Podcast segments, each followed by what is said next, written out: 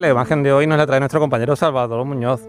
Nacido en el Borges, en Málaga, es un apasionado de la comunicación, por lo que estudió filología e imagen y sonido.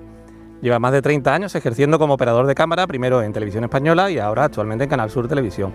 Colabora con sus fotografías con la plataforma digital RIMA, que es una red hiperlocal de información masiva que se dedica a pequeñas empresas y a fomento del comercio local. Esta es su propuesta. Buenas tardes Mariló, buenas tardes equipo de trabajo de la radio y buenas tardes también a todos los oyentes.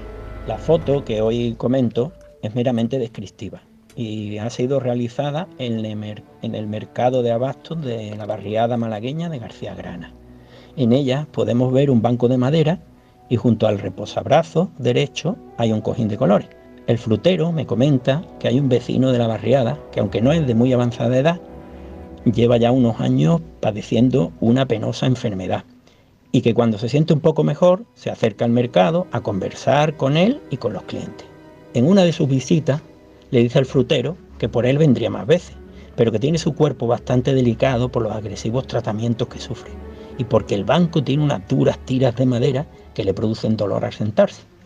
Al siguiente día, José ya tiene un cojín preparado para él.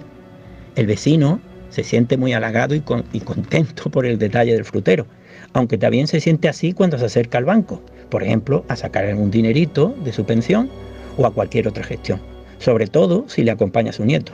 Entonces el banco le ofrece un moderno y cómodo asiento, pero es que, claro, su nieto es jugador del Real Madrid.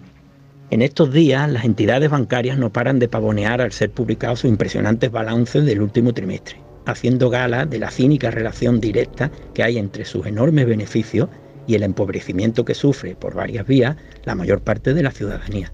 No estaría mal que le dedicaran una parte de sus recursos a atender como se merecen a nuestros mayores.